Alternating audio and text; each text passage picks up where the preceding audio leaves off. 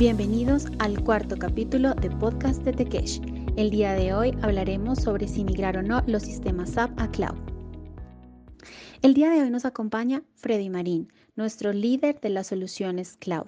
Arquitecto de soluciones, migración y optimización de ambientes SAP, lleva más de ocho años en la compañía, ha ayudado a diferentes clientes a actualizar, mejorar y optimizar sus sistemas. Como arquitecto cloud hizo parte de uno de los proyectos más importantes y estratégicos de TechEdge, donde ayudamos a nuestro cliente de Centroamérica a migrar sus sistemas SAP for HANA hacia la nube de AWS. Bienvenido, Freddy. Gracias, Catalina, por la introducción.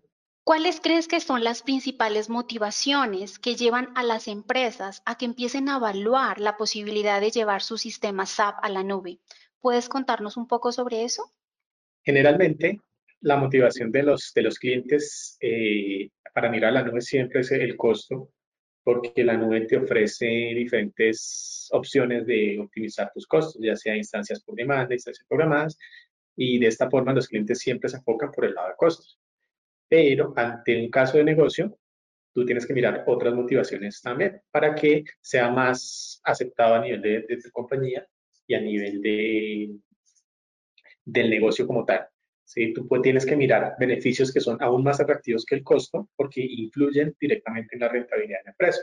¿sí? Podemos hablar de que cuando tú migras a la nube, tus usuarios de TI se pueden enfocar en nuevas tareas, nuevos proyectos que dan más valor a la organización y las tareas administrativas repetitivas o estar pendiente de que el servidor no se te caiga, eso es algo que se reduce. Por eso la productividad de, de nuestros, de nuestros usuarios, tanto de TI como finales, eh, incrementa.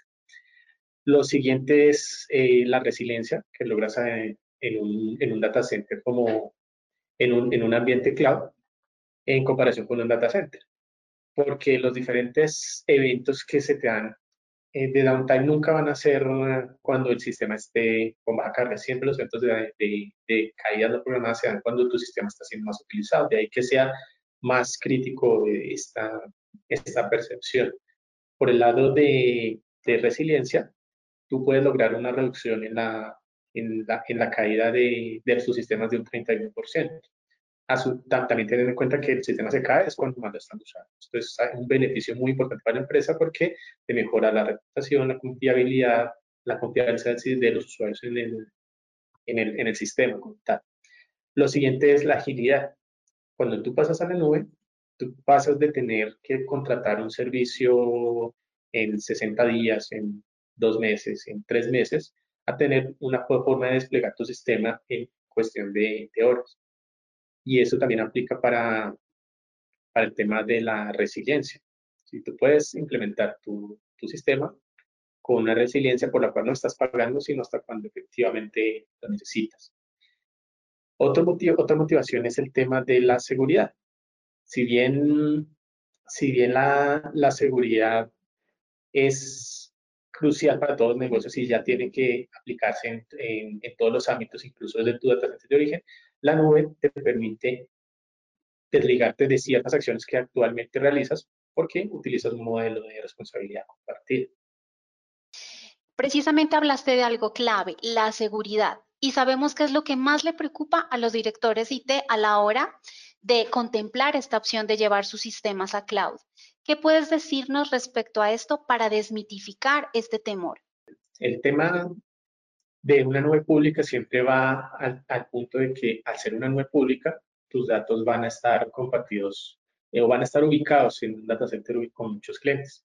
Sin embargo, eh, los proveedores cloud siempre te están garantizando que tú vas a tener una seguridad implementada desde la capa de hardware hacia abajo, en donde el acceso a tu data center, el acceso a, el hardware va a ser muy controlado, muy restrictivo. De hecho, ellos no van a tener acceso a, la información que tú tienes. Ellos encriptan las comunicaciones, encriptan los discos. ¿sí? Por, por defecto tienen sus discos encriptados, hay unos que ya lo tienen por defecto. Sin embargo, hablamos de, del modelo de responsabilidad compartida, donde el cliente siempre va a ser el dueño de los datos y el tránsito de los datos en la nube. Es en este punto en donde hay que tener especial enfoque al momento de, de implementar la estrategia. Tú tienes que implementar tu modelo de gobierno y por dónde están pasando tus datos, cómo van a pasar de cierta forma, en lo que para tú tener, tener, en, cuenta, tener en cuenta esto tienes que implementar modelos de inscripción de datos tanto en tránsito como en reposo, que la nube ya te da la posibilidad de, de implementar. Lo que tienes que hacer es en el modelo de, en el modelo de despliegue, definir lo que vas a, a proteger. Inclusive dentro de tu modelo de, de, seguridad que ya tienes en tu empresa, puedes implementar los controles que ya tienen. Incluso hay terceros que ya tienen integraciones con la nube para manejarlos. ¿Sí? Eh, como diseño, tenemos, por ejemplo, el tema de la identidad. Siempre implementar la identidad y, las, y los permisos de los usuarios en el mínimo privilegio. Y al ser un ambiente nube, tú tienes servicios, ya no tienes, digamos, como tal servidores, sino tienes servicios a los cuales tienes que definir estrictamente los que vas a necesitar. Y aquellos por los cuales vas a consumir, si estás en una nube, en una nube pública, la idea es que configures tus, tus puntos de acceso para que no atraviesen el Internet, sino que si vayan, vayan directo. ¿Sí? Lo siguiente es que la nube te da la posibilidad de tener trazabilidad y alertas.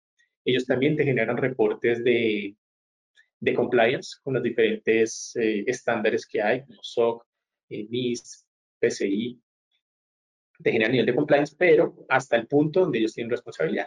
El punto de ahí en adelante, que es el cliente como tal, o es el proveedor del servicio, donde tienes que implementar las herramientas que incluso el proveedor de nube te da para, para asegurarlo. ¿sí? No, es, no es simplemente me pasé a la nube ya estoy en la parte más segura, yo tengo que implementar los, las capacidades que yo ya manejo actualmente en premise, pero aplicadas para la nube.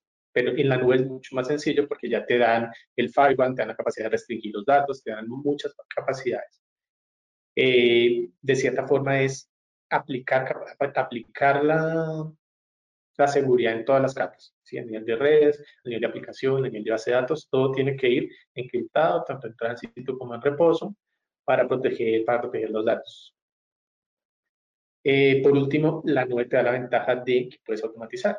Entonces, existen herramientas y artefactos que te permiten automatizar las best practices de seguridad para que ante un nuevo requerimiento tú puedas tener automatizada la política, actualizarlo y ya se actualiza para, todo tu, para toda tu infraestructura. Eh, otro pilar más muy importante de la seguridad que hay que tener en cuenta y es la disponibilidad. Eh, esto te da muchas ventajas hablando del punto de vista de ya la resiliencia operacional y la disponibilidad es que el proveedor te garantiza un SLA, un SLA base, el cual hace el mayor esfuerzo por cumplir, pero tú también tienes opciones de mejorar eso o de tener estrategias de acuerdo con, tu, con tus necesidades. ¿Puedes, porfa, compartirnos cinco tips claves del poder de la nube Hoy cuando enfrentamos un momento crucial debido a la pandemia que ya hace parte de nuestra realidad y donde la innovación obviamente se enfoca hacia un mundo digital y donde sabemos que los directores IT están buscando reducir costos o optimizar obviamente sus modelos de inversión? Las ventajas que te da la nube es la automatización, creo que es una de las principales ventajas que te, que te da y creo que hacia allá hay que llegar porque si tú quieres optimizar costos necesitas automatizar muchas de las cosas que tienes. Así sea, así sea el, el, la estrategia de disaster recovery de manera automatizada, porque te permite no tener aprovisionados todos los recursos en el, en el data center alterno, sino aprovisionarlos bajo demanda. Eh, automatizar mucho el tema de la gestión, el tema de la operación, las alertas, el monitoreo. Incluso puedes implementar eh, patches de manera automática, puedes implementar temas de respuesta automática ante incidentes, temas de si tu instancia se cae y, la nube lo detecta, puede intentar subir la máquina automáticamente en un cost diferente, lo que te da un nivel de, disponibilidad ante un desastre. Obviamente, si está en un data center, si el data center se cae, debes contemplar otro data center. Por eso, por eso está muy de la mano de cuáles son tus expectativas y tus requisitos de, de disponibilidad. Eh, de esto viene el tema de la optimización de costos. Una vez ya estás en la nube, tú tienes que tener una herramienta que te permita gestionar el costo que tienes y mirar cuál es el plan más adecuado para, para mí con base en la facturación que llevo. Entonces, la nube tiene diferentes planes de capacidad ya sea instancias de repuesto, que puedo utilizar en algunos ambientes para cargas que no sean críticas, o puedo utilizar el tamaño adecuado. Generalmente el número de cores o de CPUs que se utilizan al pasar a, la nube se disminuye por eso mismo, porque tú en, en tu data center tenías que provisionar más capacidad de la que necesitas y en un data center o una nube tú puedes aprovisionar capacidad en la medida que lo necesites. Incluso si tú dices, mira, en el final de mes yo tengo más carga y mis usuarios necesitan más carga porque es el cierre, yo puedo aprovisionar más espacio, más espacio, más, más servidores en esa, en esa época para que soporten la carga. ¿Sí? De esta manera no tengo una, una capacidad sobre aprovisionar, sino únicamente lo que necesito y lo pago en el momento que lo necesito. Eh, eso por el lado de optimización de costos. Hay un tema de modelo de administración que debes tener. ¿sí? No, no basta únicamente con, con migrarme a la nube, sino debo tener un modelo que me permita implementar un gobierno y un control en la nube. ¿sí? Si yo implemento muy pocos controles, voy a tener más agilidad.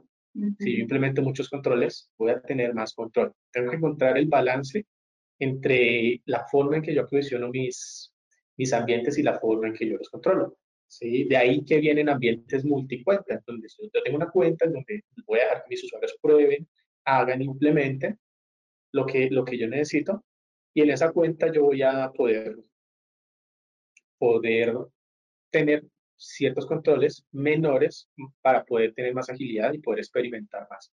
¿sí? Lo otro que tengo que poder es detectar cambios en configuraciones que tengo en la nube, detectar comportamientos anómalos, eh, automatizar en, general el modelo de gobierno.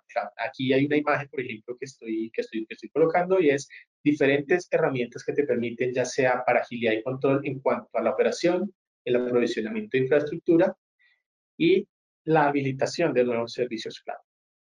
Eso es, esto es lo que tú tienes que implementar en, el modelo, en, un modelo de gobierno cloud. ¿Cierto? Eh, justamente analizar el costo, lo, lo que lo, incluso la, la otra que estaba diciendo es tener un espacio donde, donde pueda experimentar con una menor cantidad de controles. ¿sí? De esta forma yo puedo tener un ambiente sandbox eh, desplegado una vez al mes o desplegado por un periodo de tiempo en donde pueda tener infraestructura eh, con menores capacidades o con menor costo para que mis usuarios experimenten. O incluso ya cuando, ya no hablando de, de, de temas es que tú tienes forma de aprovisionar tus servicios automáticamente, ya infraestructura de microservicios. Por último, el tip, uno de los tips más importantes es mirar la rentabilidad de, del negocio.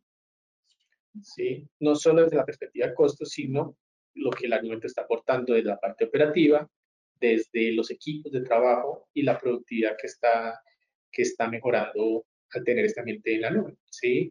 Esto, esto implica que con menos personas yo puedo implementar las mismas capacidades que tenía, porque ya automatizado mucho, ya solo me dedico a lo exclusivamente, estrictamente necesario, a lo, y dedico mis usuarios, mis, mis, los empleados a actividades que generen un mayor valor a la organización.